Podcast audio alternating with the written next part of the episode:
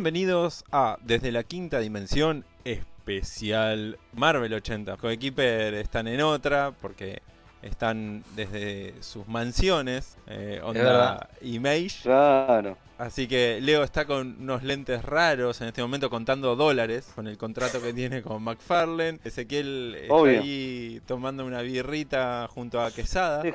Siempre. Estamos gestionando la vuelta del Marvel vs. DC. Así que este especial es de Marvel de, lo- de los 80, así de una. Marvel, ya estamos haciendo toda la historia de Marvel y DC, ¿eh? De, nos falta, después nos tengo que ir para atrás, tengo que hacer los 70, los 60, en un bloque si queremos un día. Sí, por Claro. favor, por favor, por favor. Todo junto. Así que sí, tenemos para hacer 70, 60, 50 ya es medio denso para mí. 2050 también. Uh, eso, También, bueno, eso tenemos que hacer un especial de lo que se viene. 2099 tenemos que hacer. claro. No, hay que De verdad. de verdad.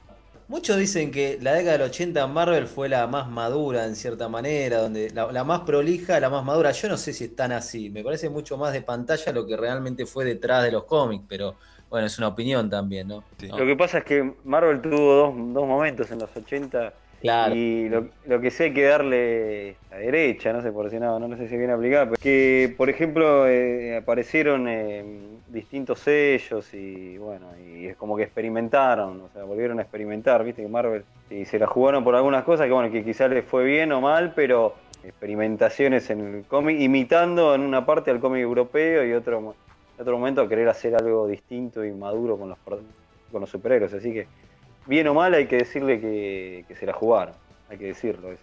Para mí sí, o sea, a ver, arranca de lo que fueron los últimos años de los 70, cuando Jim Shooter se convierte en jefe de coordinadores de Marvel y empieza a traer toda una camada de nuevos autores de pibes, obviamente, que habían arrancado en la Marvel de mediados de los 70 y que los empieza a poner en, lugares claves de, los títulos grosos de la editorial, ¿no? John Byrne, eh, George Pérez, eh, Bill Sienkiewicz, John Romita Jr., Frank Miller, eh, Chris Claremont, Roger Stern, todo gente que, terminó siendo la, la gente grosa de los 80 en la editorial. Y empieza con, con Claro, lo, que lo después Leo, montón- lo de los sellos. Sí, claro. Que un montón de esos se fueron después a DC, ¿no? Bueno, esto es vuelta. Claro, mi- por eso ahí viene el quiebre de la mitad de la década, cuando la mayoría de esa gente, por estar en problemas con el propio Shooter que los apadrinó y Claro, los trajo, Entonces ese, ahora continúa lo que está diciendo, lo de los sellos. Pero entonces esta es la era de, de Shooter, para bien o para mal. Totalmente, totalmente. Es- O sea, la era de arrancó la gloria y después terminó la franca decadencia, como me gusta Como el. Imperio Romano, sí. Como el Imperio Romano, o sea, arranca Claro. la acción y después la, la decadencia y la caída del Imperio, del Imperio Shooter. Puede Sí, ser sí, sí, también que en, los 80. Yo me, me quedé pensando un poco en, en los nuevos personajes. Y Sí. aparecieron varios personajes femeninos, porque Electra es de los 80. Sí. Eh, Electra la, la trae Miller, claro, en el 81. Y después se relanzan de alguna forma y hay nuevos. Bueno, Dazzler, Emma Frost, eh, She-Hulk. Tenés con finales de los 80, claro, She-Hulk, y también ya venía un poco antes eh, Kitty eh, Pryde. Spider-Woman. Exacto. Claro, la, la movida arranca a finales de los 70 con, con Miss Marvel y Spider-Woman. Pero hay como un, un- un comienzo para las superheroínas, como, como, como que le dieron más chapa. Yo creo que también eh, eso ay- ayudó que entraran editoras mujeres a tener un poco más de poder y laburar como Nochenti, bueno, eh, o Louis Claro, pero- Simonson. Luis Simonson, pero no les dieron cualquier título. Luis No, Simonson y Anno Chenti se sucedieron una a otra en el título más importante del mercado, que era X-Men. No es Ah, joda. pensé que ibas a Claro, decir es Spawn. verdad, es verdad. Y después también algo que pasó en esta década es que ya arranca en el 89 con un, con un proyecto que era Micronauts, que ya... O sea, esto venía arrastrándose lo que hicieron con el personaje ROM, que eran juguetes que se hacían adaptaciones este, en los cómics.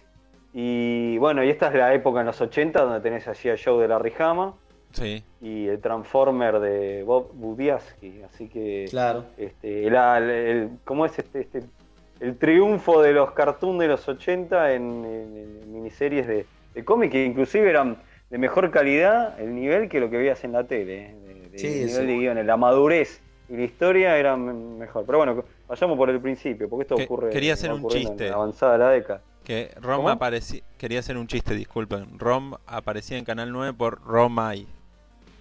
claro claramente bueno. Un chiste no sé si muy bueno pero bueno había que meterlo Pero había, tenía que estar. Está permitido cuarentena. Sí, bueno, entonces Claro, el comienzo de los 80 de Marvel lo agarra de una, de una, de una forma muy particular, porque no es que hay un cambio prum, abrupto, como podía ser capaz que en los 90, que realmente fue como un poco abrupto todo lo que pasó, No. sino que fue muy paulatino, ¿o no? Ese. Sí, no, porque en realidad hubo ciertos, ciertos hitos a principios de los 80, por ejemplo, nace eh, la, la venta directa en cómics. Y. Marvel lo intenta con un título femenino que era Dazzler, por ejemplo. Claro. Que Y vendió, trata de vendió salvar a cientos otro de miles. ¿Eh? Disculpa, vendió cientos de miles, pero vendió una barbaridad. Claro, no, no vendió una mierda, pero por lo menos eh, se jugaron, arriesgaron a ver cómo era esa- ese mercado. Aparte habían nacido las editoriales independientes, que también empezaban a, a moverse un poquito. Y Marvel, con Shooter ya a la cabeza, empieza a experimentar con otros formatos. Ahí nace la serie de Epic. No el sello, Sí. sino la serie primero, la serie regular. Claro, de la revista Epic Illustrated, claro. Eh, Claro. Que después da, da pie al sello Epic 10 años antes de que, que naciera Vertigo en DC, por ejemplo. Claro, que le- esto permitía que los autores se con- eh, mantengan el derecho del Sí. personaje. Sí. Era algo, ¿no? Se trataba de imitar el formato europeo, esto hay que decirlo en ese, por eso estaban mirando del otra, del otro continente, el viejo continente, que era lo que funcionaba, quizá que era lo que los pibes ya más crecidos estaban buscando otro tipo de, de- de formato, ¿no? Y, y buscando otra cosa, y bueno, y experimentaron y, y lanzó eh, este sello, ¿no? Que- Claro, porque tenías en, en- en Francia, en Europa, tenías a Metal Arland, o no sé cómo se pronuncia Metal sinceramente. Hurland, creo es. Bueno, y, a- Claro. y después la versión yankee terminó siendo Heavy, la Claro. serie yankee. Y después, sí, sí, bueno, sí. Las- na- nació esta Epic Illustrated, que era eso en realidad, pero que dio pie a otra cosa muy, muy grosa en Marvel, porque ya era dentro de la continuidad de Marvel, que era la línea de novelas gráficas originales de Marvel. Sí, totalmente. que nacen en el 82 con el amor del Capitán Marvel, justamente. Le dan la oportunidad a Starling de, de tirar esa historia, jodida, una historia fuerte.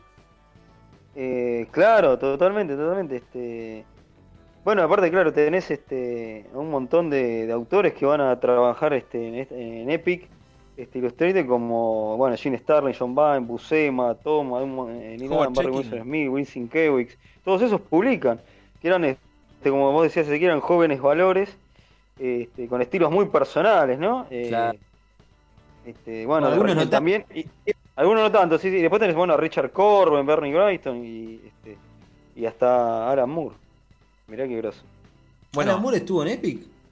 Que empezaba a mostrar, sí, sí, sí, sí, ahí en el mercado, sí, sí. Eso es una perlita acá. No, no lo tenía Alan Moore en Epic. bueno Sí, algo sí, que hay que. este, Bueno, y hablabas de la línea directa, claro, y la línea directa, además de lanzarme series nuevas, también como que rescataba eh, algunos Claro, personajes, para como Moon Knight. Lo mandaba a la venta directa para zafarlo. Eh, Exactamente, era un- una buena manera de, de, de zafar, ¿no? De, De- de- sí, Sí, sí, totalmente. Pero aparte, lo, lo grosso de Shooter, más allá de, la, de lanzar la línea de novelas gráficas, de, de bancar Epic, en realidad Epic era de una línea que la- se la habían dejado a Archie Godwin, si no me Sí, equivoco. que para- disculpa, Sí, sí. Archie Godwin era el anterior eh, editor en jefe digamos, Claro, de, sí. de Marvel y lo reemplaza Shooter en el 78. Sí, tal cual. Y Pero ahí- la línea Epic como que Stan Lee se la dejó a Archie Goodwin. Sí, Ahí como que Shooter no se podía meter con la línea Epic. Entonces Shooter dijo, bueno, vamos a hacer algo, yo quiero algo elitista, y se mandó con las novelas gráficas. exacto. Claro. También no, no nos olvidemos que arrancan también a utilizar un formato que en realidad nació en DC a finales de la década anterior, que era la, la miniserie, puntualmente. La miniserie en sí como tal... DC la, claro, DC la lanza con eh, la de Krypton. Mundo de Krypton, es- Krypton, Sí. Claro, por la película, Y la, y, y la leyenda de Batman. Claro. La. La lengua. Y, y Marvel arranca con la miniserie de Wolverine del 82, de, aparte con un Sí. Dream Team, la de Claremont con Frank Miller. Sí, que esa nosotros, nosotros los, los viejos, eh, la conocimos, sobre todo vino acá en puesto de diario, editorial Vida, ahí después. Tal bueno, cual, sí. Por ahí Tal la, cual. primera vez la vimos, Nosotros la descubrimos con con- eso, obviamente. que se conseguía por siete pesitos. Sí, no salía nada, no salía nada. No salía bueno, nada. pero ahí, hablando de eso, uno lo piensa hoy en día, tenés un Dream Team que hoy en día es muy difícil de repetir, un Claremont, Frank Miller, y eso es lo grosso de esa época, que Shooter apadrinó todo esa- ese cúmulo de autores y los empezó a poner como piezas de ajedrez en distintos títulos, ¿no? No era boludo el tipo. Tampoco. No, para nada. Para mí Sí, era yo- un poco como Bill Gemas, Bill Gemas, Shooter. Era un tipo que conseguía Sí. autores muy difíciles de conseguir tal vez, o que eran las, las nuevas gemas, pero en un momento se le fue de las manos. Y a Bill Gemas Pero igual es. le pasó eso. Sí, que está junto. Shooter, me parece. Bueno, Shooter es, es Bill Gemas y Quesada, pero yo lo digo porque en realidad Quesada no se peleó con nadie, ¿eh? Pero Bill Gemas Claro. lo sacaron a patada porque se peleó con todos y Andá, empezó pero- con caprichos Andá a ridículos. Marway si no se pelearon un poco. ¿no? Pero está todo bien ahora con Marway o con Sí, que está todo bien con todo. Quesada siempre arregla Obvio. todo. Ya un, un día tenemos que agarrar esa etapa de Marvel, ¿eh? Sí, Sí, Marvel los por 2000, supuesto. obvia- obviamente, sí, sí. La Es próxima. Muy, muy, muy bueno. Pero lo que, lo que quería comentar era un poco esta cosa polémica que tenía Shooter. Es que era un gran editor por un lado, pero en un momento se le iba de las manos. Empezaba a, a poner ideas estrictas y raras que todos tenían que seguirla. O, por ejemplo, bueno, un ejemplo. eh, ahora vamos a ir seguramente en detalle a Secret Wars. Pero en Secret Claro. Wars 2 le decía a, por ejemplo, a Sal Buscema tenía que dibujar, iba, iba a dibujarlo él, eh, Secret War. Terminó haciendo un número entero, el primer número, y no lo publicaron porque él vivía lejos de la oficina y Shooter lo que quería era control absoluto, así que dijo, no, si no lo vas a poder dibujar vos, se lo doy a alguien tan competente como vos, se lo, se lo dio al Migrom, lamentablemente.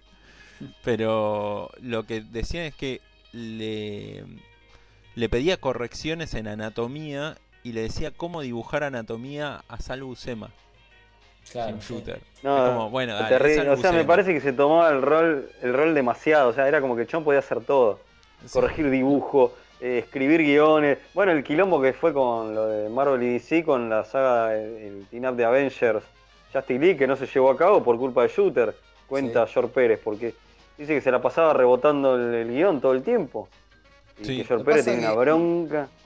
Shooter se consideraba como el guardián de, de la rectitud y de la coherencia de toda esta serie de personajes de Marvel. Entonces él se lo tomó tan a pecho que él tenía que controlar cada detalle para que todo sea como él pensaba que debía ser. Y trató de abarcar tanto que al final él estaba tan alejado de escribir esos personajes, obviamente, que en Secret Wars, que de paso le mando un saludo a mi amigo Martín Fasanelli, que quiso que expresara su odio visceral hacia la saga, así que lo hago por él.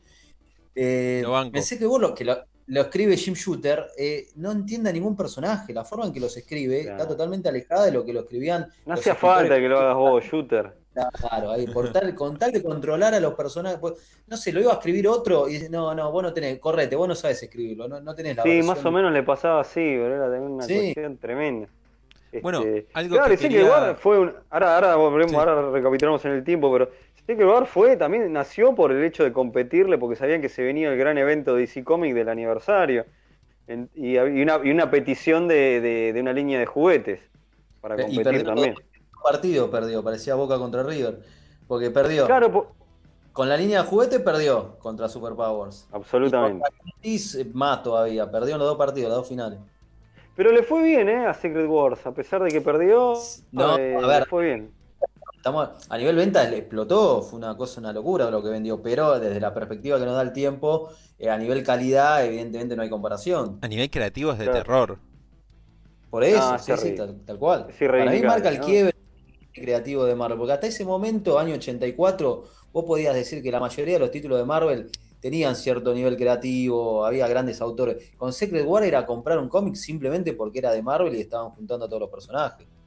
Totalmente, y aparte tenías como el plus ese de los muñecos, pero bueno, Claro. era un fracaso. Que eso lo vamos a ampliar este en, en Eventorama cuando salga la segunda temporada post Exactamente. eh, post COVID-19. El 2020. post 40.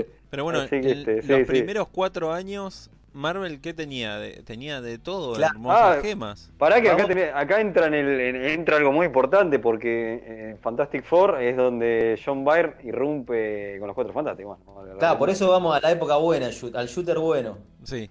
Claro, tuvo dos etapas, Shooter. La, la buena de como, claro, como campeón de, de- de coordinación editorial y como- a pesar de que mucha gente no lo quería, pero funcionaba. El problema fue cuando después dejó de funcionar y nadie lo quería. Ahí está el problema. Pero, bueno, pero el tipo arranca fuerte, fuerte. 1980 tenés la saga de Fénix Oscura. Sí. Claro. X-Men, o sea, Claremont, John Byrne con el título más vendido del mercado, no solo de Marvel, sino de toda la industria yankee, explotando en una saga que duraba todo el año, más eh, al toque se venía Día del Futuro Pasado. Era una locura. Sí, una locura, totalmente, totalmente. Este, total, totalmente, sí fue así, bueno, y ta- estaban los cuatro, y entra John Byrne con los cuatro fantásticos. al Su toque. etapa que hasta el que le duró, que duró desde el, vamos a ver, 81 aproximadamente 81, hasta el- 81. hasta el 86, o sea, estuvo una barbaridad cuando se fue recontra pelear y se fue, ¿qué se fue a hacer? DC le ofreció bastante, bastante pillines. eh, este, los de DC le ofrecen Superman, relanzamiento Claro. total. Pero no solo a Verne no, lo no solo lo tenías como autor integral en Cuatro Fantásticos, como coargumentista y dibujante de X-Men, sino también como dibujante de Capitán América junto a Roger Stern, otra gloria Es verdad. de la escudería Que- Shooter. Pero que quedó también trunco por, cu- por culpa también de Shooter, ¿no? También Eh, quedó una- eh, no sé si se acuerda. O sea, hicieron una, una serie de números, pero creo que se terminó, iba para más, pero hubo problemas ahí con Shooter. Para, con el editor de todo. quiso meter, los editores quisieron meter una rosca en el sentido de los autores cobraban eh, determinados Ah. premios por, eh, por tener, no sé, estar 6, 7, 8 números seguidos. Y eh, Roger Esther, obviamente, y John Byrne tenían planes a largo plazo y no pensaban saltarse ningún número. Pero claro, que metieron el truquito que era, no, cada tres números tenía que haber un filín. Entonces le cagaban a todos la posibilidad de cobrar el plus. Una guachada tremenda. La bajada de línea de Shooter de que quería arcos argumentales cortitos, cuando Roger Esther tenía un plan a largo plazo de hacer una saga larga, lo cual no tenía sentido porque las sagas largas las venía llevando a cabo Claremont en, en X-Men. O sea, Claro, no sé era por un tema de plata, una guachada, una guachada. Algo, No sé por algo qué raro. No sé. Aparte porque era un tipo que lo bancaba porque lo ponían todos los títulos grosos de la editorial, Vengadores, es raro, Doctor es raro. Strange. Sí, sí. Y Roger Stern tuvo, pero bueno, en esta también la época de, este, de Roger Stern en crack. Claro, sí, sí. Era su momento. el 10. Porque, pero ahora, ahora vamos con Roger, ahora seguimos, pero este también es el gran momento de Miller. Sí, bueno, el Uh. gran protegido Jim Shooter explota con, con, ele- con Electra, con la saga de Electra, en el 80, arranca en el 79-80 y en el 81 explota con Electra. Ahí le dejó hacer lo que quisiera encima. Sí, ahí sí, porque era un Sí. título de estaba muerto. Totalmente, totalmente. Eh, bueno, eh, o sea, no hace ni falta decir nada del Daredevil de, de Miller, pero bueno, se maneja sola. se- se- la verdad Sí. que fue una revolución.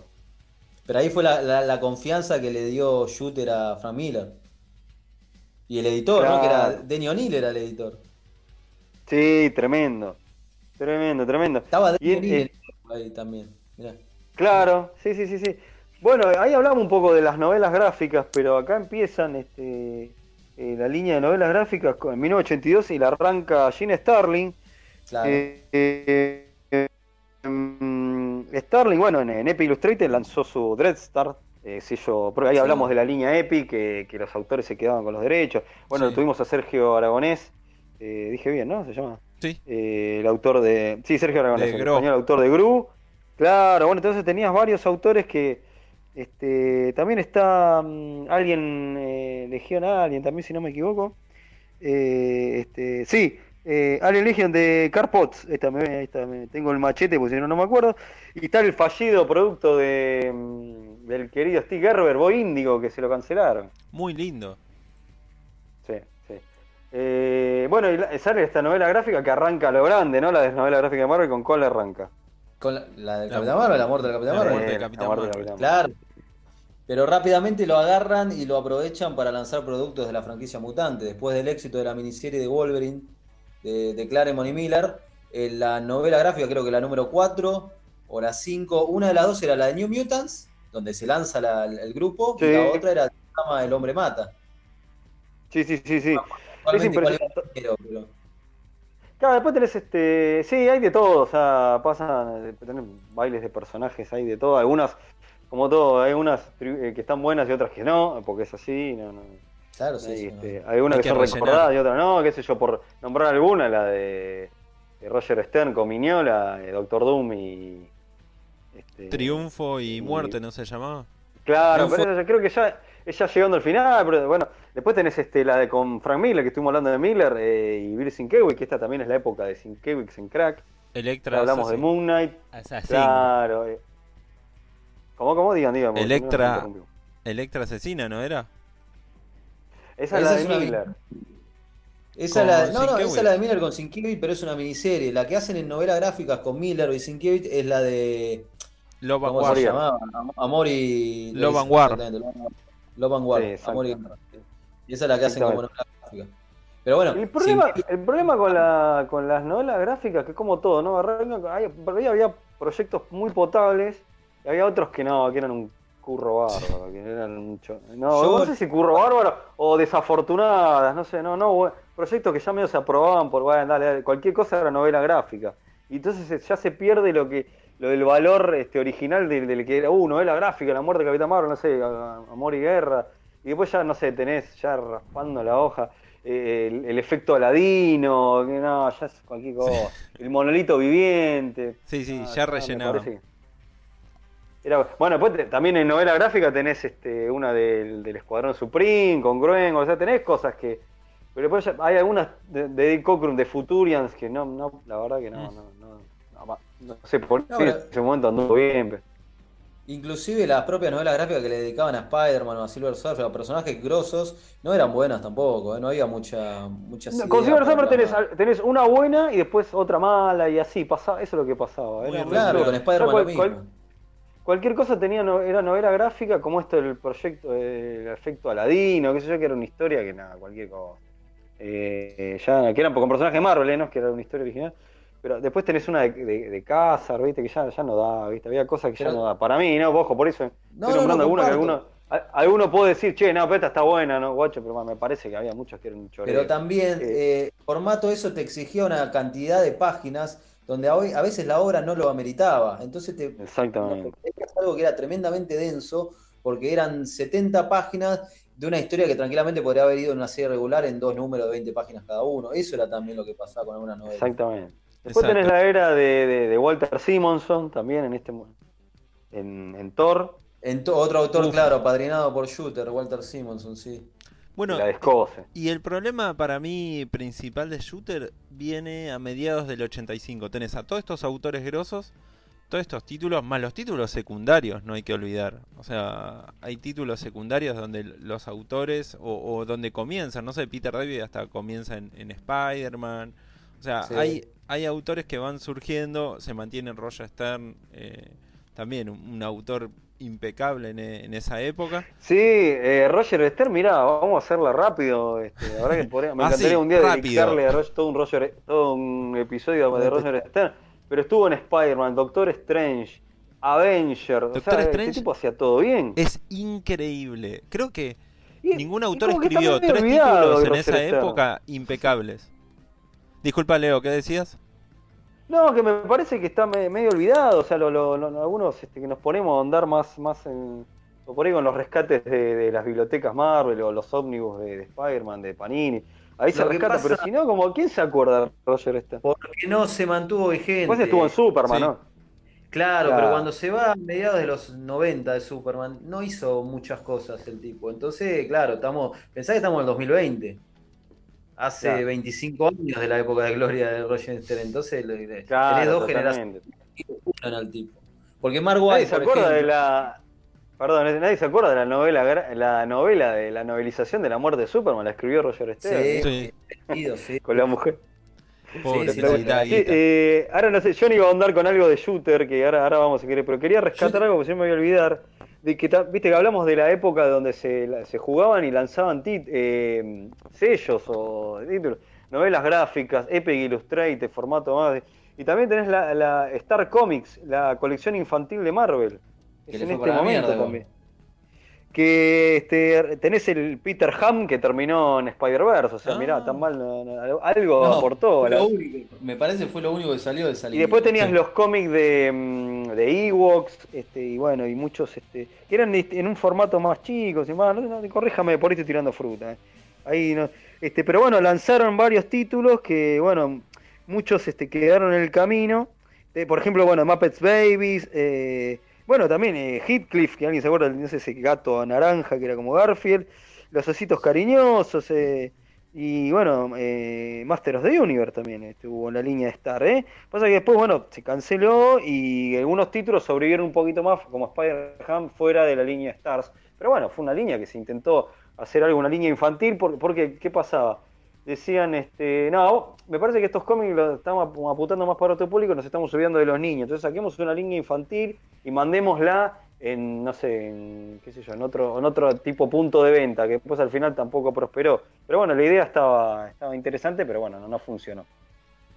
Sí, yo lo que quería aclarar de Shooter, ¿dónde empezó a desarmarse todo, digamos? Eh, Shooter, acá recordemos que Shooter, editor supremo, se está volviendo loco. eh, sediento de poder directamente. Esto según muchos autores que se iban yendo de a poquito, editores también. Mike Carlin fue uno de ellos, que se fue por se fue además, además, ¿a dónde se fue? A, DC encima. Y después la repegó Mike Carlin. Carlin laburaba con Groenwald, bueno, era muy amigo, después la amistad siempre siguió, y después eh, Carlin se lo quiso llevar a Mark Groenwald a la DC, pero Groenwald estaba demasiado... Este, Enamorado de Marvel. demasiado... Sí, claro, y no se no pudo no pudo irse, tal es así que se murió en la editorial. Bueno, uno de los problemas que, que dicen de, de Shooter era que a mediados de los 80, un poquito antes, 84 por ahí, él ya mandaba una unas directivas a todos los guionistas que tenían que pasar en cada capítulo, supuestamente tenía que pasar una situación que era eh, los personajes, los protagonistas, los superhéroes tenían que sentirse mal al principio por haber hecho una acción mala sin querer como o obligados como bueno, si tengo que robar para comer, robo. Entonces los personajes tenían que cometer ciertos delitos o algo así. Ah, ahora entiendo por qué el Capitán América de Groenwald debe tener que ver con esto. Eh, el Capitán América termina asesinando a un, criminal porque no le quedó otro. O sea, se ve que se juegan con este tipo de decisiones.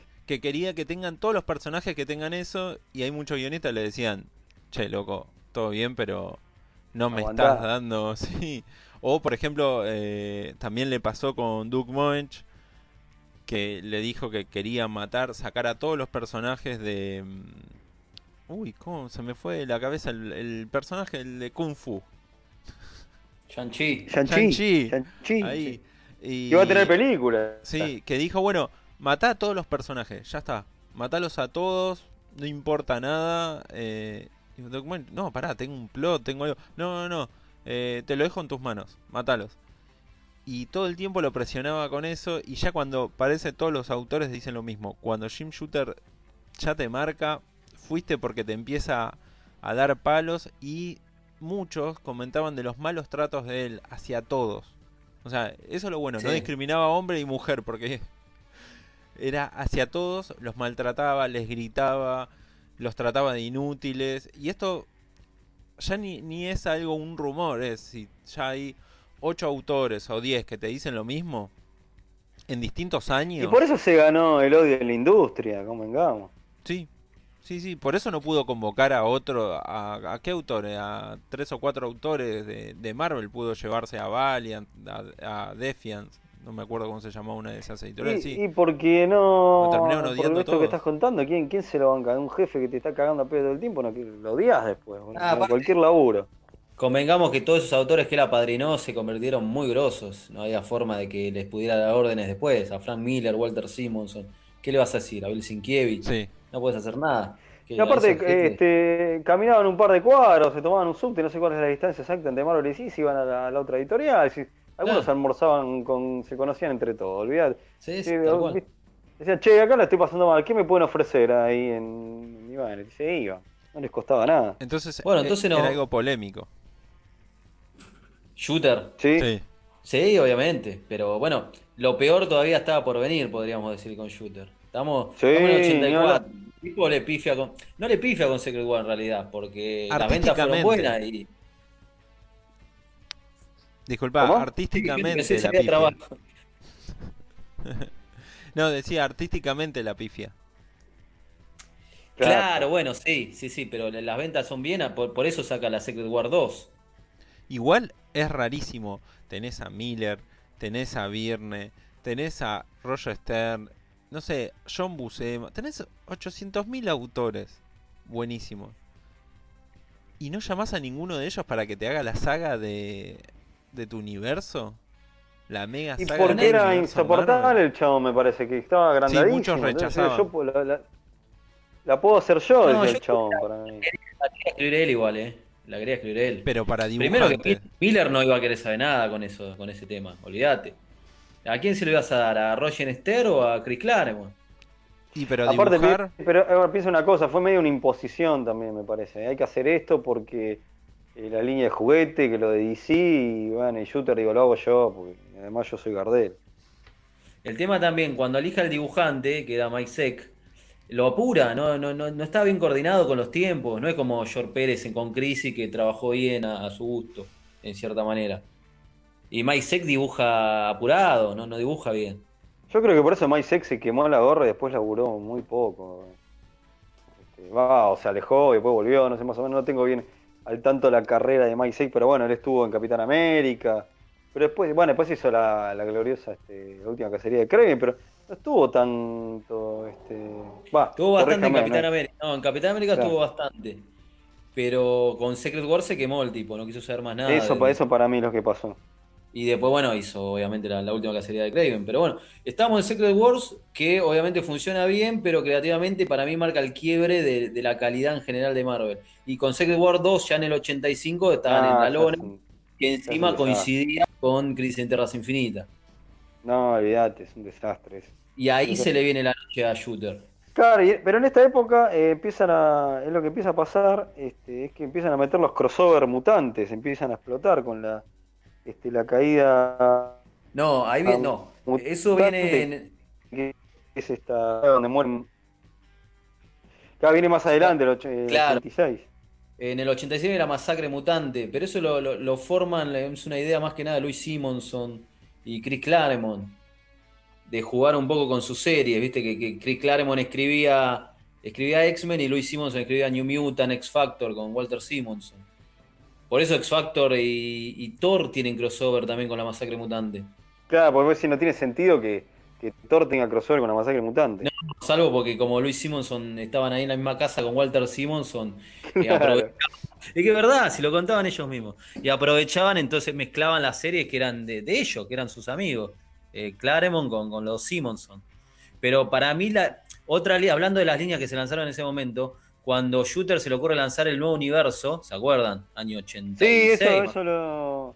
Este, También- Hay que nombrarlo, eso, porque hablando de- estamos hablando del lanzamiento de líneas y todo eso, y eso Claro. es importante. Y eso fracasa estrepitosamente y justo coincide con el relanzamiento de títulos de DC tras Crisis. Claro. Entonces, salió. ah, se fue. Esa fue como la mierda. última. Fue la última gran jugada de shooter que dijo, bueno, me juego este nuevo universo donde vamos a ver héroes eh, donde no están atados a ninguna continuidad y jodidos, que es lo que vos querés, porque vos que, que, te, que te, te gustó Watchmen, vos querés ver superhéroes que maten, que le pasen cosas jodidos. Y, y nada, qué sé yo, no, no, no prosperó. eh. Él inclusive escribió Star Brand con John Romita Sí. Jr. Exactamente, sí. También Eh, sí. se viene una década de complementos, porque no se olviden que a mediados de los 80 eh, los cómics pasan a ser de 22 páginas, que no lo eran, Claro. y muchas eh, medios que los agarró a- eh, sobre la marcha, porque DC estaba preparado, pero Marvel dijeron, che, pará, eh, los otros están sacando eso y además nosotros tenemos que aumentar también. Bueno, aumentemos, pará, ¿qué le Claro. ofrecemos al lector? Eh, y muchas veces eh, reaccionaban así, era como, eh, bueno, agarra un complemento, poné una historieta de piratas al final del número de X-Men, no sé. Claro, cualquier cosa. Extender el número, meter páginas en el medio. Y si ustedes leen bien, capaz que hay muchas historietas que dicen, che, esto está medio relleno, esto en el medio. Este plot, hay muchas rayitas. O sea, no se nota tanto, pero decís, "Mm, acá cortaron la acción con una, un- una trama que no tiene nada que ver. Entonces, los agarraba también un poco con, con eso a Jim Shooter. En el medio, tener que reorganizar la editorial, la, la forma de vender y, y qué cosa vender, porque encima aumentó, aumentaban las historietas. Y chorear con, con complementos. Y ahí es donde yo digo la gran Bill Gemas, que es donde el chabón dice, bueno, yo quiero mi propio universo. Y crea el nuevo universo, donde tenés a Starbrand, a, Claro. a- todos, a Cyforce, no, Cyforce no. Cyforce, ya ni me Cyforce. acuerdo. Sí, sí. Había, había de todo, sí, sí, sí. Este, ese nuevo universo que era. un- que no, no prosperó. Por ahí la idea no era mala, pe- Es que Pero chabón le no, habían no- dado un prosperó. presupuesto altísimo, porque era el niño mimado. Pero cuando ya lo estaban a punto de rajar, se lo bajaron, pero increíblemente, hasta el punto que él eh, termina editando los primeros números cuando lo terminan echando en el 86. Que es muy gracioso Claro. porque De Falco era el, el subjefe, el vicepresidente, digamos, no vicepresidente. 87 te toma de Falco el, el puesto. Sí, y lo termina reemplazando, pero es gracioso porque habían ido a una reunión de la nueva empresa que compró Marvel, que era New World, que era una empresa de cine. Y, y el chabón dice, nos vamos a sentar y les vamos a exigir lo que queremos, le dijo eh, Shooter a, The Falco. Encima lo, lo llevó a la, a la reunión sin decirle para qué iban. Supuestamente iban para otra cosa. Y le dijo, además, yo ya les dije, si no nos dan lo que queremos, nos vamos todos. Y De Falco le dice, pará, ¿quiénes son todos? Nosotros dos. Y el chabón se quedó como... eh, y cuando entraron a las oficinas, les preguntaron a, a qué venían. Jim Shooter dijo a la reunión con tal. Y De Falco dijo, ah, no, yo vengo a ver a la gente de marketing. Y se fue para otro lado. Y lo dejó a él solo. Y eh, no nos olvidemos, justo cuando lo echan a Shooter, se reunieron. Esa anécdota, espero que sea real, porque lo comentan muchos autores. Se reunieron en la casa, no sé si de Virne, no, no me acuerdo de quién, y armaron una pira con bocha de historietas que no se vendían de Marvel y arriba de No sé todo si de una Roger foto de Stern, ¿eh? Shooter. Por ahí. O alguno de los dos. Era muy amigo Birney. Este. Eh, y, y pusieron la bruja ha muerto, como Sí, tremendo. O sea, ahí te das cuenta el, el odio que, que le tenía. Bueno, Este, Virne, disculpa, claro, le tenía tanto odio Sí.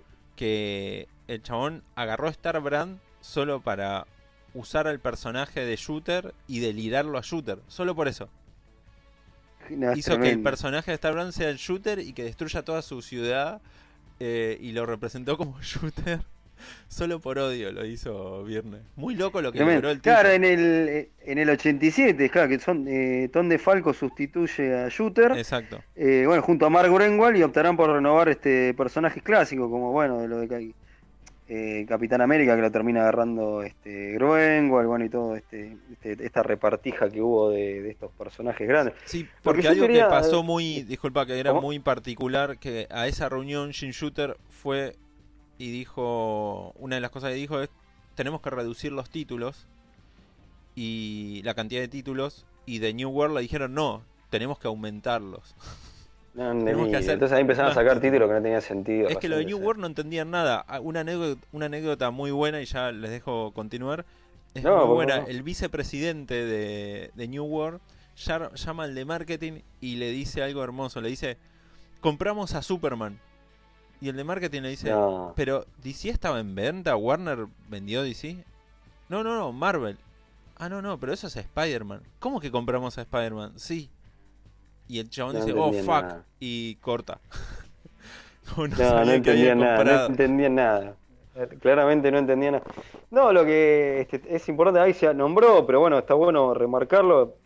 Este, primero es Dan Ochenti, que bueno, que agarra a Daredevil en el 86. Este, eh, y bueno, hace, mira, está del 86 al 91, que es una etapa que es gloriosa. Este, por suerte fue recopilada. Yo la Bueno, rebanco. Forum se, nut- Forum se, se nutrió de eso y después, bueno, este, Panini también, en castellano estoy hablando, eh, eh, obviamente en inglés. Este, sí, pero bueno, Anno Ochenti que, que, no, este, que para nosotros es una genia. ¿Y Secret War 2? ¿En qué año ese? 85, igual que Crisis. Uf. Tremendo. 85, Almigro. 86. Pero, a ver, aparte, Nochenti, hablando un poquito de Nochenti, que era editora de X-Men, tanto Luis Simonson como Ann Nochenti renuncian a ser editoras para convertirse en guionistas. Eh, y Nochenti Sí, arranca sí. con una de Long Shot con Arthur Adams y después se convierte en la guionista de, de Daredevil después de que volviera Frank Miller. O sea, para mí, el hito de. El gran año de los cómics eh, yankee, que fue el 86, que está más fuerte en DC, obviamente, por Watchmen y por Dark Knight y el relanzamiento de Superman. En Marvel tiene un, un par de obras grosas en ese nivel, que es lo que hace Frank Miller en Daredevil con Mazzucchelli, lo que hace con Bill Sienkiewicz. Son las grandes obras maduras, si se quiere, de, de Marvel en la década. es un punto de quiebre también y que marca el final de, de una manera de hacer los cómics. Porque cuando se va Sí. Shooter en el 87 viene de Falco, de Falco también, está bien, estaba Greenwald que estaba escribiendo Capitán América, de Falco escribía Thor, reemplazando a Walter Simonson con Ron Friends, pero también aparece Bob Harras, que lo ponen como el coordinador de las series mutantes, que empiezan a despegar, porque empiezan a explo- lo que dijo Shooter, no hay que lanzar más series, bueno, y le dijeron, sí, hay que lanzar más series, bueno, sí, hay que explotar a los mutantes, que son las series que más vende. Ya tenías New Mutants, tenías X-Men y tenías Alpha Fly, que era un lanzamiento de Virne, pero Virne se va a la mierda en el Claro. 86.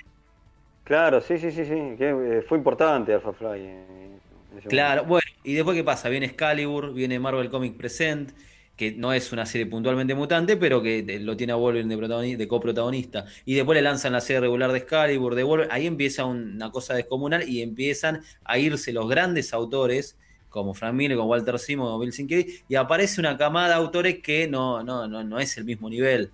Aparece Jim Lee, eh, Todd McFarlane, Rob Liefeld, no es el nivel de lo que veníamos acostumbrados y eso va a, va a empezar a repercutir en, en las historias. Totalmente, totalmente. Eh, bueno, vos me- mencionaste a Clara, ¿no? Chenti Simonson y, y Luis Simonson, no, Walter, hace este Power Pack. Que Claro, Power o sea, Pack era, un, era un grupo de, de chicos que tenían poderes. Y lo loco de esta serie, que uno por ahí no le da bola, qué sé yo, pero esa serie trataba temas como eh, drogas y crítica, había una crítica social, que era, era como una perlita Power Pack. Y no se le da Sí. bola, uno piensa en Power Pack y piensa, che, qué boludo, un grupo de pibes. Pero no era tan así el, el cómic. Había. Tocaban temas sociales como también le gustaba hacer a Anno 80, ¿no? Claro, bueno, cosas que hoy en día en la Marvel de hoy no se ven. Hoy la Marvel de hoy está tan, tan estructurada dentro de lo que es el conglomerado Disney que no te permiten hacer nada. No hay un puto cómic de Marvel que tenga algunas ideas que, que se escapen a lo que es el cómic tradicional. No hay nada. Yo miro la línea, no, no hay nada que pueda destacar, que la puedan romper. Ninguna obra parecida a lo que se podía hacer en los 80, inclusive con Shooter. No tenés un Frank Miller, no tenés un, no sé, un, un Chris Claremont, no tenés un John Byrne, un no tenés nada de eso. Ahora, ¿Cómo? ¿Y tu ídolo Hickman? sacando a Hickman, Hickman ya va- es, a- es independiente a todo. O sea, Hickman lo llaman para salvar Es X-Men. tan le independiente a- que, que, que se queda, que deja fuera a medio mundo. también. No, a ver, a ver, Hickman hizo cosas grosas con Cuatro Fantásticos, después con, con Vengadores y con la Secret War. Ahora volvió con los X-Men porque los X-Men era eso o nada, era la muerte definitiva. Sí, era, era, la- era la- pero bueno, este, no, sí, toma una parte de lo que decís vos, pero, porque, pero eso también, pero eso es un problema de la industria en general, eh, me parece. Eh, Son los tiempos y, y bueno, claramente se, se, se nota esa deficiencia que, que no hay autores que tengan ganas de elaborar en esa gran editorial, pues se sienten muy acotados, Sí, sí, prefieren sí, irse cual. independientes, o lo que hacen que yo hablaba mucho con un amigo, este, Alejandro, que hace mucho este crowdfunding los autores, que es loco, Sí. entonces hace laburan por crowdfunding, qué sé yo, ese tipo de medidas, bueno, que un poco lo hablamos en lo del especial de coronavirus, que de crisis y coronavirus en los cómics, los invitamos a, escu- a escucharlo también, de la quinta dimensión. Y hablando de, de- de crisis y caos, eh, esta es la era también de, de, bueno, que Watchmen despega personajes violentos, si bien este personaje apareció mucho antes de Watchmen, es este, el Punisher. Claro, Y acá sí, tiene su cual. propia, arranca su miniserie, eh, novelas gráficas, y después su serie regular. Acá explota Frank Castle, el Punisher. Eh, ¿Con quién lo el, el arranca la primera miniserie? Es de. Steven Grant. Claro, eh, y, Ma- Y Mike puede ser, ¿no? Sí, Claro, Mike. Es del 86. Eh, la- Círculo mí mortal. está un Claro, poquito estuvo sobrevalorada. ¿eh? ¿Vos decís? No, no, eh, tendría que releerla, ¿no? Frío, La verdad, esa miniserie. Pensé que era más O sea, para vos es mejor eh, Diario de Guerra, que es la que vino después. No, tampoco. Ah, No, tampoco. eh, Bueno, La, tampoco. después la serie regular de Mike, Mike Baron, eh, la, la que se llama simplemente The Punisher, y después al año siguiente, en el 87, lanzan la serie regular eh, de Punisher, War Journal, la que hace Coso, Claro. Jim Lee Potts. Que es al Claro, menos la eh. el dibujo de Jim Lee, al menos. Claro, que yo creo que ese era, era un gacho. Pero bueno, era la época también, este, esta, era, arrancó Punisher con todo, o sea, Wolverine que gana su serie regular, También, claro. que con encima lo tenías a John Buscema. Sí, también a mí, yo que soy muy fanático de Wolverine, no, no, no, para mí no es muy grosso cuando arranca la serie regular de Wolverine. Porque arranca rarísimo, los mutantes habían, los X-Men habían muerto, entonces Wolverine era parche, un quilombo. eh, Bueno, y ahí nos estábamos Claro, salteando justamente los crossover mutantes que vinieron antes de toda esta movida. Que descubren eso, que antes no se hacía, que eran los crossover entre series dentro de una misma franquicia. No existía eso. Claro, totalmente. Y eso viene con la masacre mutante en el 86, la caída de los mutantes. Inferno fue el primero que fue un evento editorial que no solo juntaba los títulos de la franquicia mutante, sino que llamaba a todos los demás títulos del universo Marvel. Año No, porque después 88. empiezan a hacer, a ver, corríjame, porque yo no sé si ya entré en la otra década. Lo de los anuales, ¿es en esta época o Sí. los 90? Me parece que arranca ya para los 90. Entonces, el final 89, de la- 90, 89, 90. Claro, que empiezan, que dicen, bueno, lo de los crossover dentro de las colecciones ya fue, hagámoslo en anuales. Tiene la gloriosa Eso, idea lo- que no. Atlantis, lo del Atlantis, me decís vos. Claro, eh, hubo varias de esas. eh. Ah, la- el alto evolucionario, Atlantis, no sé qué otra La- más. Me parece que eso ya era sobre la. Si no no es 89, es Claro. 90, por ahí ya. Sí. Por ahí. Pero estamos. Mencionamos, ahora yo ni sé Sí, disculpen. No, eh, quiere lo meter un bocadillo, pero mencionamos a Gruengold y no hablamos que en eso, o sea, para muchos fue recordada, pero en ese momento medio movió un poquito la pero después se olvidó y después fue rescatada cuando lo agarra Straczynski a los personajes, que es la que después de esa miniserie chorearon Civil War y un montón de cosas, estamos hablando del Escuadrón Supremo de Mark Gruengold Claro, y, sí. Y, este, Paul Ryan, ¿no? Gema total. Ah, Bob Hall, eh, claro. Bob Hall, sí. Sí, sí, gema Sí, total. Sí, Sí, es en el 86. mientras. Claro, sí, esa 85. Sí.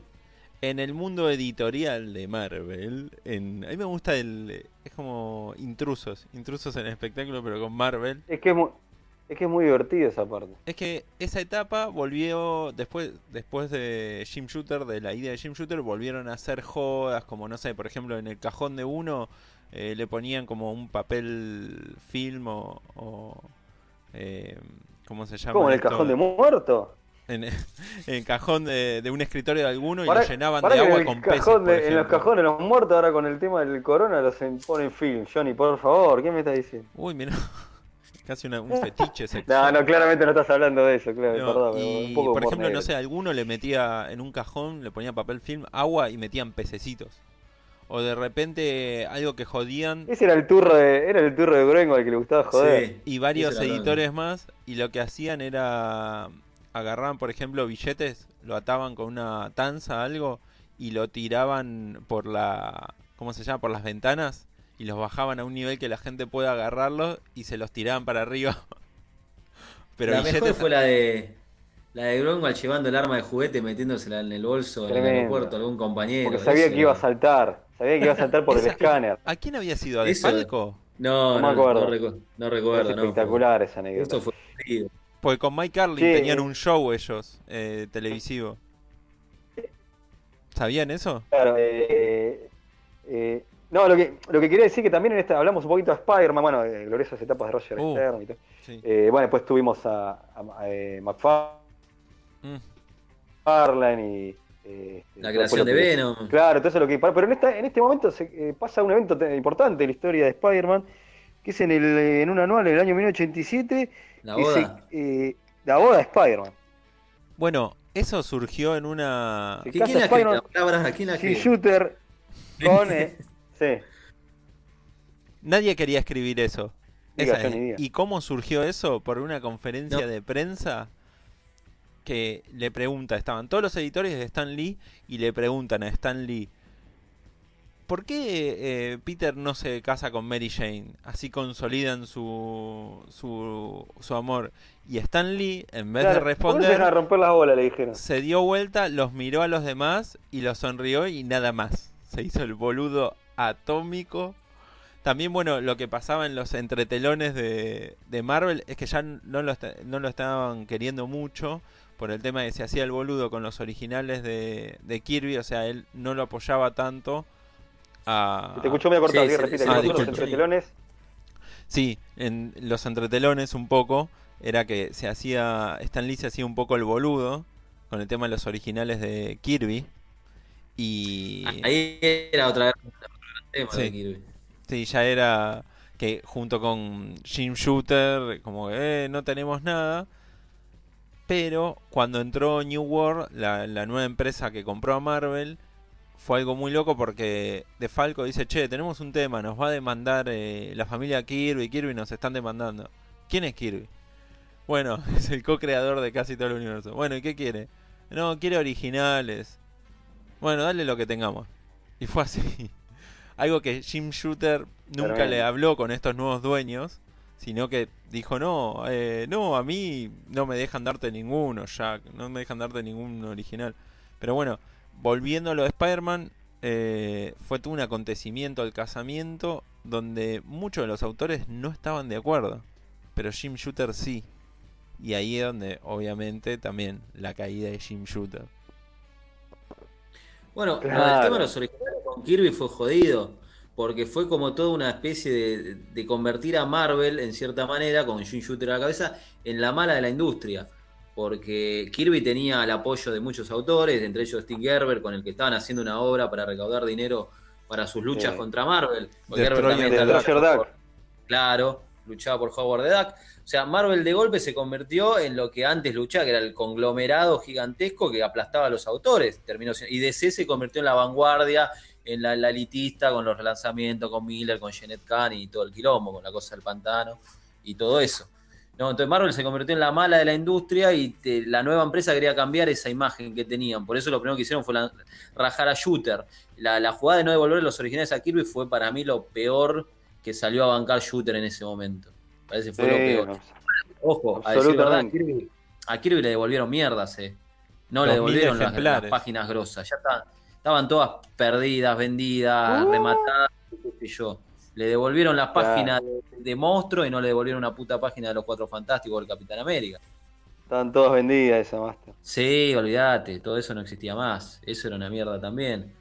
Pero bueno, otra cosa que no nos tenemos que olvidar que fue la década en donde renacieron los crossover con, con DC.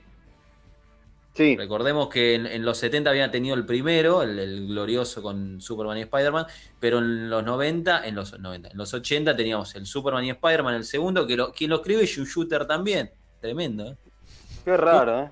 Todos los proyectos grosos importantes tenían que escribirlo él. La boda de Spider-Man, la Secret War, el crossover con Superman. Eh, esta década fue la auge y caída de Jim Shooter, básicamente. Sí, totalmente, totalmente.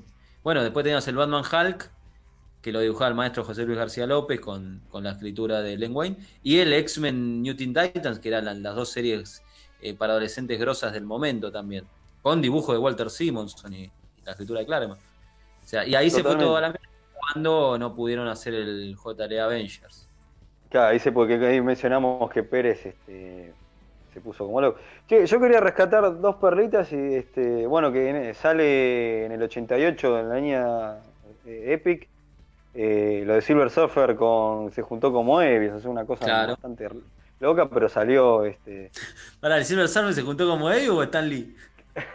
claro, verdad. Stan Lee con este Moebius, sí, sí, fue así y, salió este, Parábola se llamó. Claro. que fue una, muy claro, una perlita de, la década que, este, que surgió. Eh, John Byrne se fue peleado y después vuelve, que también se, queda, se pelea con DC, vuelve a Marvel el final de la época. En el 80 este West Coast Avengers. Y lanza She-Hulk. Este, y, lanza Submariner, Namor. O sea, estaba en también, sí. fuego la vuelta. ¿Y Hulk no? ¿No hace también? ¿O Hulk no? ¿O Hulk fue antes? Hulk lo hace antes. Ah, ahí está, gracias. Lo contrata Shooter, Entonces es. Lo que quería, se va. entonces es, eh, vuelve, hace West Coast Avenger, hace She-Hulk y eh, Namor. Dinamo. Sí. esa es la, vuelta de, y después se volverá a pelear y así. Claro, porque después se convierte en freelancer, hace un par de cositas para DC también, ya en los 90. Claro, este, absolutamente. Así que fue la... Y así, ¿no? Este, El que nunca este se iba, estaban quemando era Claremont. Claro. Aclaro verdad. que nunca se fue, que era el único que estuvo de punta a punta de la década, lo estaban recontra quemando. La primera gran traición y para mí el primer toque de retrocontinuidad nefasta que hizo Marvel fue lo del regreso de Jean Grey. Sí, que fue una tocada de... Ahí fue Toda esa jugada, esa interna traicionera entre Shooter, Roger Ster y John Byrne en contra de Claremont. Te, cuenta la anécdota que lo mandaron de viaje junto a, no me acuerdo si con Nochenti a una convención, en- o con Lois Simonson, no me acuerdo, a una convención en Francia o en no sé en qué lugar de Europa, para mientras por detrás estaban fragueando el número uno de, de X Factor. Y Tremendo. cuando Claremont dice, ah, mira, resucitamos a Jean Grey, disculpa. No, no, nefasto. ¿Cómo lo la Sí, lo recagaron. La parte de Roger Esther, eh, qué sé yo, John Byrne, todos los autores grosos de aquella época, pues estaba muy peleado Roger Esther. Roger Esther, no, perdón. John Byrne con Claremont en ese momento. Claro. Así que. y otra cosa que quería re- re- sí que rescataba la saga de, del asalto en la mansión de Roger Stern y, Sal- Increíble. y John Buscema como una perlita de, de- de la época de, Roger Stern en, en Avengers y ese no no le gustó mucho dice que está muy sobrevalorado La verdad que sí. Bueno, un autor grosso que arranca en esa época y que para mí arrancó y está muy subvalorado es Peter David en Spider-Man. sí eh, tenemos que cerrar hablando de, de- de Peter David Claro, o sea, no solo eh, ahí. lo que hizo en Spider-Man con la muerte de Cindy Wolf y demás, sino bueno, después se convierte en el escritor de la serie regular del Increíble Hulk. Sí, hermoso. totalmente La mejor etapa de Hulk de todos los tiempos. Sí, sin Pero duda, sin ya duda. llegando al final de la década, pasan un par de cosas Sí, sí. malas y hay algo que da comienzo a la década cuasi funesta de los 90. eh, o, o el comienzo casi funesto en realidad, porque después tuvo gemas que ya hablamos un poco, que es eh, los New Warriors comienzan, ¿Qué es aparecen eso de los 90, Johnny? en el Y 89. bueno, pero es el, fin- aparecen es el final de la, Thor. de la- el comienzo de la década. y No, bueno. pero aparece en el 89 en Thor 411. Por eso como creadores sí, de- figuran de en Thor, Falco pero- y Ron Friends. Claro, sí. Bueno, y eh, es el comienzo esto de los pibes que van a protagonizar todo.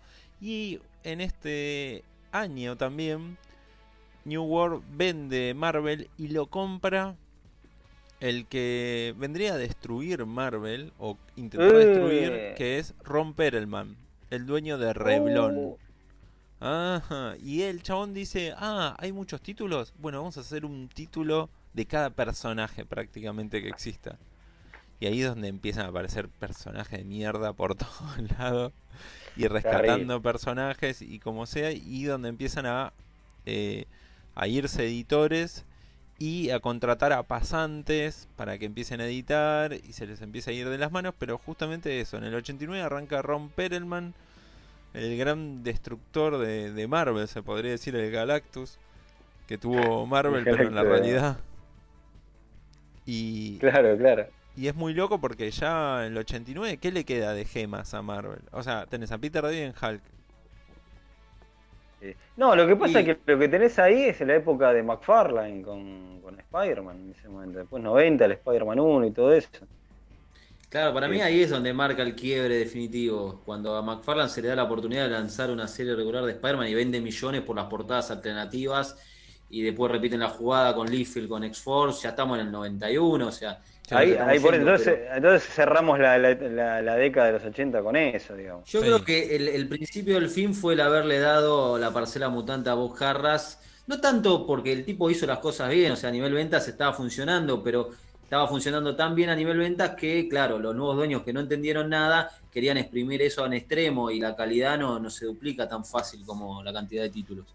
Ahí Sí. fue la gran cagada de Marvel. Y, y yo creo que bueno, y otro, y otro hito importante es, este, bueno, después se va también, es un poco más adelante, se va Chris Claremont, que cuánto tiempo estuvo en, en X-Men y dio vuelta a la franquicia. La hizo Se de, va de goma. el agotamiento y el no llevarse bien con Bob Harras, la forma de entender Sí. el título. Se va él se va en el 91. Estuvo casi 17 años escribiendo X-Men. Increíble. Eh, no, che, tremendo, o sea, es el fin de una era claramente. Totalmente. Y no cerró ahí. el hijo de Remil. Casi 20 ¿Eh? años, casi 20 años y dejó plots abiertos el guacho. Y bueno, Tremendo. y bueno. El viejo Bueno, era yo diría que también eh, empezamos a elegir nuestros autores y obras de la década, ¿no? Como hacemos Uf. siempre. Dale, así ya vamos cerrando. Sí, sí, Bueno. me parece bien. Leo, ¿querés arrancar? Sí, ya es muy fácil la tengo yo cerrada, estuve hablando recién. Voy a elegir a Roger Stern este, como guionista de... no sé, sí, si querés, yo lo elijo como mi, rescatado. Ya mencioné que hizo Spider-Man, Doctor Strange, eh, Avengers, y el tipo para mí, y todas esas etapas se pueden leer y son este, gloriosas. Y después se fue, bueno, a hacer Superman. Este, y la verdad que para mí es un, un genio, Roger Stern.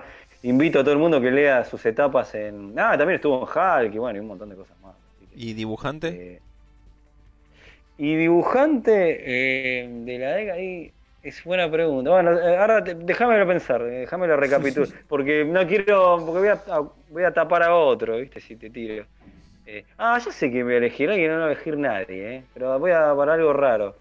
Voy a elegir, porque, ¿y por qué te voy a decir por qué? Porque primero porque dibujó el Escuadrón Supremo y, y después porque acompañó a Groengan en el Capitán América. ¿De quién estoy hablando? No sé de qué estás hablando. Johnny lo ¿De, sabe. ¿De quién? ¿De Ojal? ¿De quién estás hablando? Por Ryan. Sí, sí, Paul Ryan y Boja. En realidad, este, en realidad era, este, este, era, era Paul Ryan, pero sí, sí. Por, por rescatarlo, por, para, en realidad, por, por perlitas. Hay, hay miles de autores distintos, pero más que todo por uno. Nadie- na- o sea, creo que nadie lo elegiría y lo tengo que elegir yo. Pero, en, pará, pará, ¿en dónde estuvo Paul Ryan, boludo? Ya te digo. Mientras ustedes van eligiendo. Vos ese mientras. Bueno, yo... Mirá, lo mío es sencillo. Como escritor me voy a quedar con el que para mí hizo el mejor cómic Marvel de la década, que es Frank Miller con Born Again. Para mí Born Again es lo, lo más alto a lo que aspiró Marvel en la década. Así que para mí el escritor, con permiso de Claremont obviamente, pero bueno, me, me voy con el que escribió para mí la joyita de la década. Y el dibujante obviamente Virne, para mí el que más destaca. Me encanta muchísimo dibujante, está Sinkiewicz, está el propio Frank Por e- Miller. Había un montón, por eso, si no, si no yo iba- me iba a pisar, ¿viste? Entonces. No, si no, era Romita Jr. de o al Sienkiewicz, de las obras que hizo con Miller, o al propio Miller en su primera época, o Romita Jr. en la época de, de Nochente en Daredevil. Pero bueno, me voy a quedar con Virne porque me parece el que dibujaba las versiones definitivas. No nos olvidemos del laburo que hizo en Capitán América, que para mí dibujó al, al Capitán América definitivo, tal vez después de Kirby. Entonces, co- como dibujante me quedo con Virne, sin duda. Y como escritor con Frank Miller. Bueno, Ahí hice rápido. para mí, bien. Para mí se me hizo un poco difícil porque, bueno, Viernes sí, lo tengo ahí. Y estoy entre Viernes y John Romita Jr. Porque tiene Claro. dos etapas John Romita Estuvo, Romita muchacho, Jr. para, para porque me generan dudas. De Paul Ryan estuvo en, eh, en, eh, en el escuadrón, ¿eh? Sí. Participó en el escuadrón. Sí, sí. Pero estuvo en Capitán América. No, ahí, ahí creo que sí fue una mala mía. Estuvo acá, estuvo en Avenger. Este, este, fue una mala mía, pero sí, sí. Este, ahí está, por mí. Tuve, tenía una duda y quería corregir el error. Bárbaro. Fede- Estuvo mucho en Fede Cuatro. Fantásticos. En realidad es una elección media, más que todo por una cuestión de cariño, por otra cosa que por. Sí, o sea, no por. porque la verdad que me van a reputear el que escucha. Los 90. Claro. Yo estoy más Este- entre Virne y John Romita Jr., pero John Romita Jr. porque tiene una- realmente una evolución muy grande, porque desde el Spider-Man de, de Roger Stern al Daredevil de Nocenti explota de una manera increíble. Y estoy Es que yo todos los que están eligiendo ustedes, pero me, me recontra suscribo, por eso yo quise elegir otra No, ya cosa. está, ya está Leo, elegiste por Ryan. Elegido si ibas a elegir un Paul, lo hubieras elegido a Paul Smith, por lo menos. Sí. Tenés razón, perdóneme. Ya está, lo arruinaste todo. Pero si no, ¿quién, pero si no, ¿quién lo rescata? Por encima falleció hace poco, boludo. Y el que Ah, tenés razón. el que digamos re- rescato como bueno como obra Escuadrón Supremo a pesar de que Born Again lo amo pero creo que representa muy bien los 80 los com- el cómic de superhéroe de los 80 Born Again representa el cómic de superhéroe en, en- en la historia de, del cómic de superhéroe Sí. pero no sé si representa tanto 80 es más podría ser una obra de los 70 90 no, no importa porque es perfecta pero Escuadrón Supremo dentro de sus fallos, tiene sus fallos de los 80 y sus aciertos de los 80. Claro. Es que lo que hablamos con un, con un amigo, este, que si lo hubiera hecho este Escuadrón Supremo, si lo hubiera dibujado eh, George Pérez, hubiera sido otra cosa. Sí, Otro cantar. sí, ¿O no? O otro superestrella, no sé, un Viernes, un Paul Smith, o sea, ¿O no? y... ¿O y- no? Sí, tenés razón. yo, con todo lo que amo a Greenwald, creo que habría que pulirle algunos pasajes literarios, Eh. pero sí. Y bueno, poquito sí, ¿no? Tampoco era, era Watchmen, pero bueno. no, sí, pero sí. por eso, pero él eh, representó muy bien eh. una época. Entre eso y lo, lo de No la te voy a permitir, eh. Poneme el sticker de, de, de- Poneme el audio de no te la voy a permitir. Te estoy matando, Master, hoy. Entre eso y lo de. Roger Stern. Es que No, no. es, derri- es derribar mitos. Y pará, y, y falta que tire abajo el, de- el viernes de Fantastic Four que tampoco le gusta. Ah, Uh, tenés le razón. corto, le La- corto acá. ¿Puedo tirar la obra más sobrevalorada de la década? Sin ninguna duda, los cuatro Estás en fantásticos. Estás en pedo, estás en pedo. Estás en pedo. Ah, pero el X-Men de Hickman, ah, glorioso. Eh, eh. X-Men de. Claremont completo. Uf, disculpa, el X-Men de No, Claremont. no, pero a ver, si me vas a elegir entre lo que hace Claremont entre el 80 y el 85 en X-Men con lo de Viernes, me quedo con lo de Claremont toda la vida. Olvídate. A ver, Claremont eh, hace algo original. Viernes hace ¿Qué es refrito a algo lo que ya había original, boludo? Pero está buenísimo lo que hace. Tiene A mí me cosas, gusta tiene- lo de Claremont. Hay, hay unitarios que A son. El de la historia con Nick Fury, por acordarme una, que está genial, boludo, la del viaje en el tiempo. La de cuando arranca, bueno, qué sé yo, bueno, van gusto, qué sé yo. Van gu- son gustos, son gustos. Son Sí, tampoco vamos a matarnos porque es medio ridículo, pero. No, pero no, que son gustos, pero no, no compararía. es medio ridículo ver, lo que dice Ezequiel, pero. Viernes, Viernes como dibujante, lo que hizo en Cuatro Fantásticos, maravilloso. Pero no, no me parece estar a la altura de, lo de poner Cuatro Fantásticos lo que hizo Claremont con X. igual, Leo, hay que aclarar. Son gustos y bueno, vos y yo, Leo, tenemos buen gusto y ese no. Entonces hay que No, respetar. claro. lo que pasa es que ustedes no tienen huevo para derribar mitos, eso es lo que pasa. Está bien, bueno, No, tomarlo como quiera. Y Eso es lo que pasa. entonces, bueno, Tomalo lo, como. Ustedes peor entre la que- Pepsi elige- eligen Pepsi, eso es lo que pasa. lo peor de la década, la Secret Wars para mí. Pará, ¿y tu Oh. guionista, Johnny? ¿No Ah, no lo dije. guionista? Ah, claro, no te hagas el boludo, Sí, Johnny, ya ¿eh? sabes, vale, te la ahorro, Peter Davis, ya sabemos. No, aunque no lo creas. Porque Peter David recién comenzaba ahí con Hulk. Todavía no descosía el completo. Roger Stern. ¿Cómo? Roger Pará, pará, Stern. se, se cortó. Roger- pero ya lo dijo Leo. Pero, pero la idea es que no repitamos. Pero no. ¿Y cómo que no repitamos? Bueno, me Uh, quedo no con me quedo con Gruenwald. Hay que la regla del programa. Bueno, ahí está, Bueno. muy bien, mirá, muy bien. bravo, Porque además bravo. era un editor excelente el chabón. Y rebancaba a todos y los ayudaba a todos con los problemas de continuidad y les solucionaba todo. Obviamente. Y porque, porque tenemos una estampita de Greenwald. Pero por supuesto. Y hacía no, pero aparte, digamos, la. La, la po- po- hizo Quasar, por favor. Que arranca justo Claro, final de la 89. década. Era el padrino de la continuidad. Qué Él es el. Qué universo El- el Marvel, san- en realidad. El Bueno. santo patrono de la continuidad. Sí, Y aparte, eh, otra cosa importante de Groenwald es que. digamos, el, el humor, el humor, el humor, además Sí. de bancar y todo lo, lo que vos quieras, este, el, el humor que tenía, ¿o no? Y todo A veces yo estoy pensando, viste, el, el programa este de fútbol, el, el, el pollo viñola. eh, esto queda como. A mí, a mí a Groenwald dámelo siempre, dámelo siempre. A Groenwald. Bueno, Totalmente, eh, totalmente, que- totalmente. para ir Eh, cerrando, lo Eh, único que quiero decir, bueno, este, disculpa, es que rescatamos, siempre Eh. que hablamos de un autor, No, vuelve a aparecer. Por ejemplo, Eh, ¿saben quién, quiénes eh, vuelven? bueno, una Rob década Mars- que tuvo. Disculpa, quiero aclarar, vuelve Ron Mars y Darryl Banks para hacer algo de. Green Ah, no Lantern. hablamos de las verduras. Bueno, Johnny dijo Secret War y me parece que está bien. Ese lugar 2 bueno. debe ser peor, pero no leí. Ya te eh, pará, yo quiero tirar este una, eh, que de hecho creo que hice el ni ahí, pero quiero corregir la, la década. Eh, sigan hablando mientras yo busco esta información, que es una... Una gema. No, ¿y qué más pedorro Ahí- ahí- es ese? No, está... Y yo calculo, quiero creer que lo, la Secret War 2 debe ser lo más choto de la década, o por ahí. Sinceramente, pero como no me han.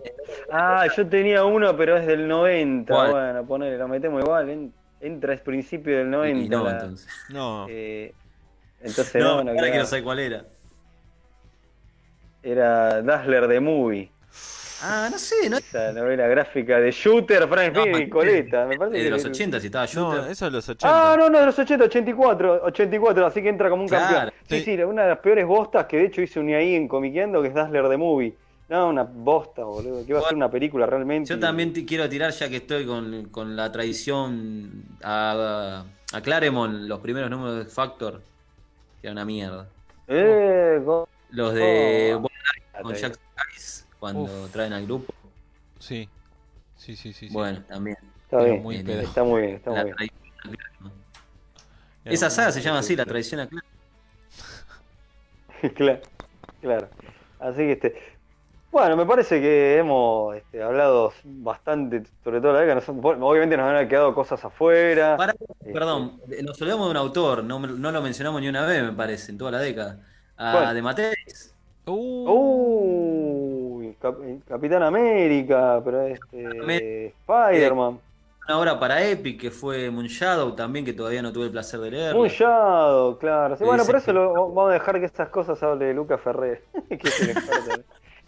Eh, Bueno, pero fue un autor importante para Marvel y para DC también de la década de Mateis. De Moon Shadow, ¿no? Últimamente, que calculo que lo va a mencionar este, cuando hagamos el, el podcast de, de Watchmen post-coronavirus. Claro. Sí, Pero sí, bueno, no está, bien creo que que lo, lo está bien que volvió- lo trajiste, ¿eh? se me- está bien, lo muy que antes en la bien. época de Epic y al final me olvidé. Si no, la gente después nos iba a reputear. No hablaron de Mateis. Del regreso de Está también bien, Jim está muy Starlin, bien. pero ya no sé si fue el 91, me parece fue eso, así que no.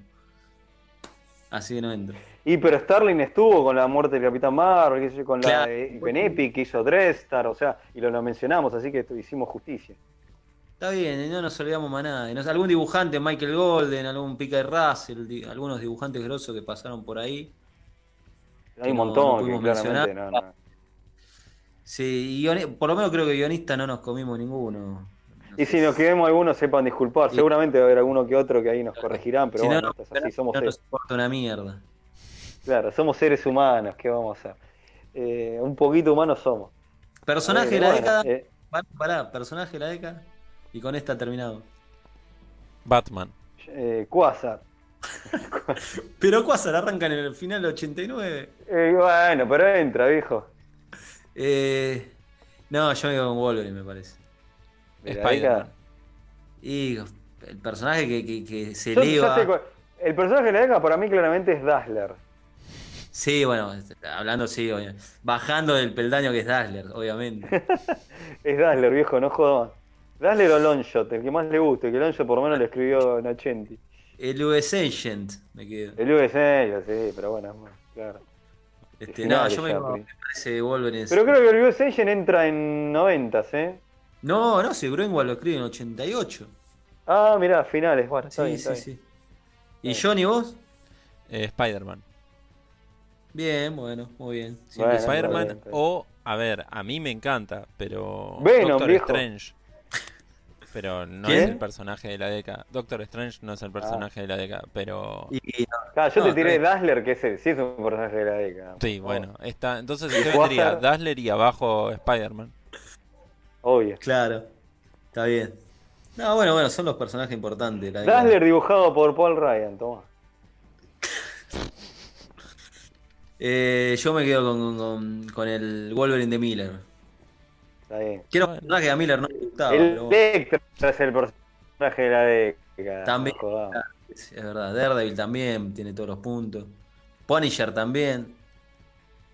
Sí. Sí, también. Claro, en realidad no es claro, nace el finales y acá se consigue. El Mad- Madcap, el- claro, el el Madcap del de. Oh, Sí, sí, sí.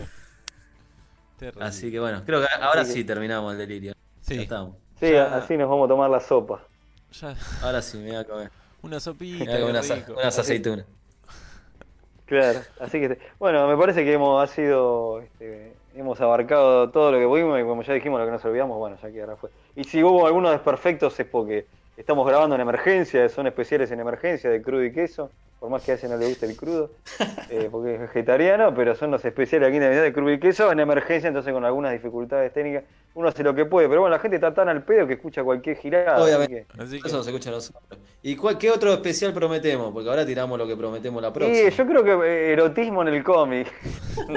Uno de Darryl Banks.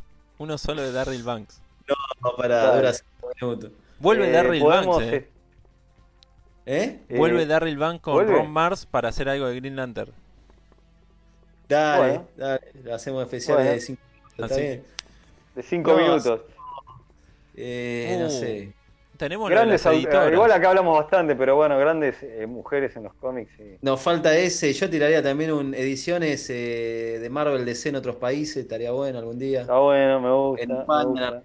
En México. Sí, sí, alta data tenemos de eso, así que se puede hacer.